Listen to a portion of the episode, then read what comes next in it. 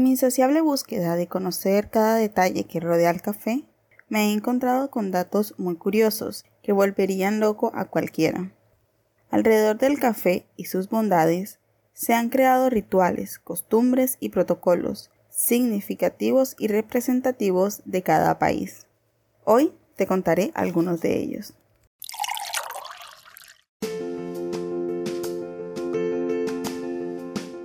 Bienvenido seas a Piel Color Café, un podcast dedicado al café, a su consumo, su mundo, su naturaleza. Yo soy Adriana y te estaré acompañando en esta travesía donde aprenderemos todo lo relacionado al café, desde la semilla hasta la taza, llenándonos de su sabor y su experiencia, pintándonos así la piel de color café.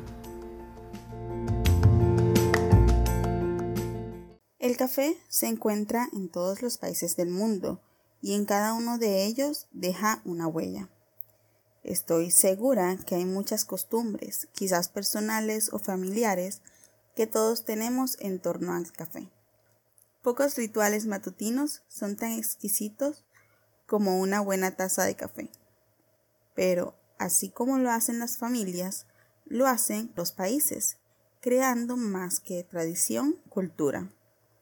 Empecemos nuestro recorrido cultural con el inicio de todo. El café se originó en Etiopía y sin duda alguna ellos lo saben y están muy orgullosos de su café. En la casa de cualquier etíope, el café se prepara de forma ceremonial antes de cada comida. En Etiopía existe un ritual llamado la ceremonia del café, que conmemora eventos especiales como una pedida de mano o el recibimiento de una visita. Esta ceremonia se llama Buna. Recibir una invitación a una ceremonia de café en Etiopía es clara muestra de amistad, respeto y hospitalidad. Negarse a una invitación como esta es más que solo descortés, es irrespetuoso y grosero, pues la ceremonia para ellos es algo sagrado. Esta inicia alrededor de un recbook, que es un mueble bajo donde se organizan las tazas necesarias para los tres servicios de café que se deben preparar.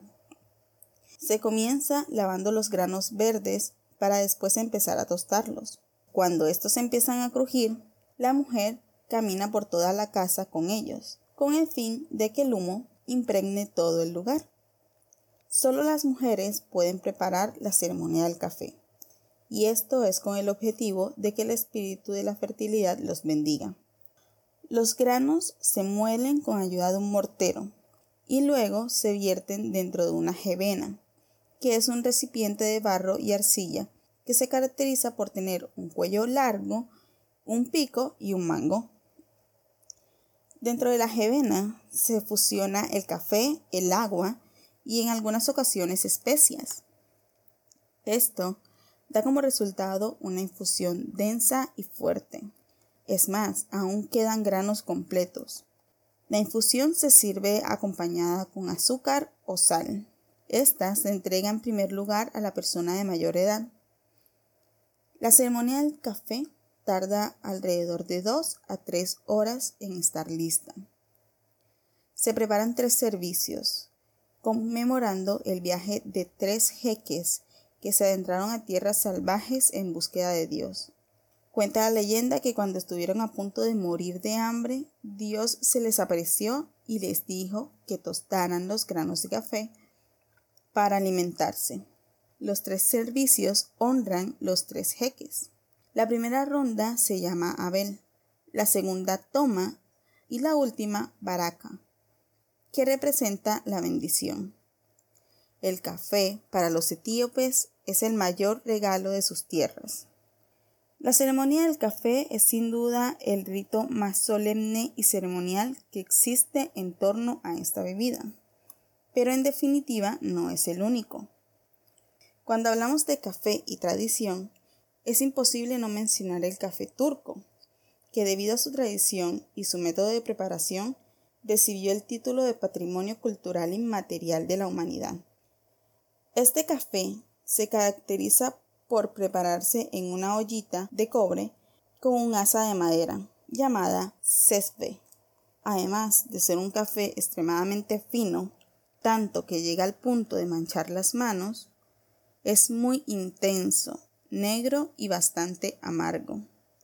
El café se lleva a punto previo de ebullición, se retira del fuego y se coloca en la arena.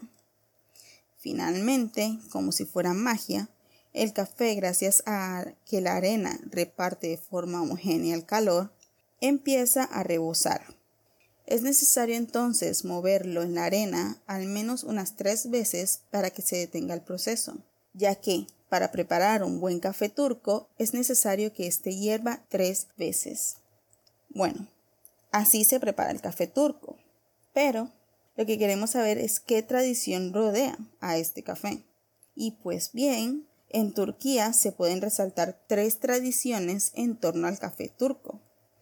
La primera nos habla del poder de leer el futuro en una taza de café. Y es que la persona se toma el café y cuando solo queda el sedimento, voltea la taza, espera que ésta seque y se procede a la lectura del futuro.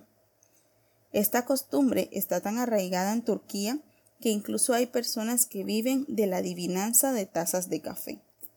Otra costumbre que podemos encontrar en Turquía en torno al café es aquella que consiste en que una mujer puede aceptar o rechazar una propuesta de matrimonio si le sirve café con azúcar o con sal a su prometido. De esta costumbre ya te hablé en el episodio número 2 sobre el café y el amor. Por tercera costumbre encontramos que, aunque realmente no es una costumbre, en Turquía el amor hacia este grano era tal que existió una ley que permitía a las mujeres divorciarse si su esposo no le suministraba una dosis diaria de café. En definitiva, cuando hablamos de café y tradiciones, son los turcos quienes llevan la bandera. Por otra parte, los italianos también cuentan con sus propias costumbres, y es que un italiano no puede empezar bien el día sin una dosis de café por las mañanas. Y quiero dejar claro que debe ser por las mañanas. Para los italianos, el café se debe tomar únicamente temprano en la mañana, antes de las 11 a.m. Después de esa hora, ya se les hace algo extraño. Y sumado esto al ritmo de vida tan acelerado que llevan los italianos, esta costumbre permitió la creación del café espresso. Y es que la palabra espresso precisamente significa rápido en italiano convirtiéndose Italia en el reino del espresso. Viajamos a Suecia, donde para las fechas navideñas existe una tradición que se celebra el 13 de diciembre. Esta tradición es llamado el Día de Santa Lucía, donde la hija mayor de la familia es la primera en despertar en la mañana. Se viste con una bata blanca, se coloca una corona de velas, y debe ofrecerle al resto de la familia un desayuno que contenga galletas de jengibre, bollos y por supuesto café caliente. Ahora viajemos a este lado del mundo, un poco más cerca de donde estamos. En Cuba se acostumbra a servir el café siempre que llega visita y después de cada comida. El café cubano es conocido por ser extra fuerte y es por ello que se sirve en tazas muy pequeñas. Sin embargo, esta costumbre también es muy vista en otros países latinoamericanos. Pero hay un país latino que tiene su propia costumbre, una muy ligada al amor, la vida y la muerte. Y es que es bien sabido que México es un país donde la muerte se vive de forma muy cercana a la vida. Cada 2 de noviembre, los mexicanos preparan altares y ofrendas, donde recuerdan a sus seres queridos que ya no se encuentran en este mundo. No es de sorprendernos encontrar altares adornados con café, o mexicanos degustando una taza de café caliente mientras recuerdan los buenos tiempos. Y es que en el altar de un amante de café no puede faltar una foto, flores y su café favorito. El café es parte de México y parte de su cultura. Y ahora bien, Si hablamos de café y muerte, es imposible no hablar de la costumbre internacional de acompañarnos ante una pérdida con una taza de café, donde depositamos nuestra tristeza, angustia y dolor. En las exequias de un ser querido, el café es la bebida que calma y permite aceptar el duelo. El café es una bebida deliciosa, familiar y social, que nos permite sentirnos más cercanos, porque alrededor de una taza de café siempre hay personas que con un mismo sentimiento la vuelven una tradición. El café se ha vuelto sagrado para los hombres, y es que la vida no es vida si no tiene café. Y así culmina nuestro programa de hoy.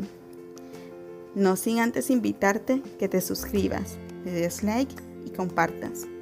Te recuerdo que lo puedes escuchar en Evox, Spotify, SoundCloud y YouTube. Hasta la próxima.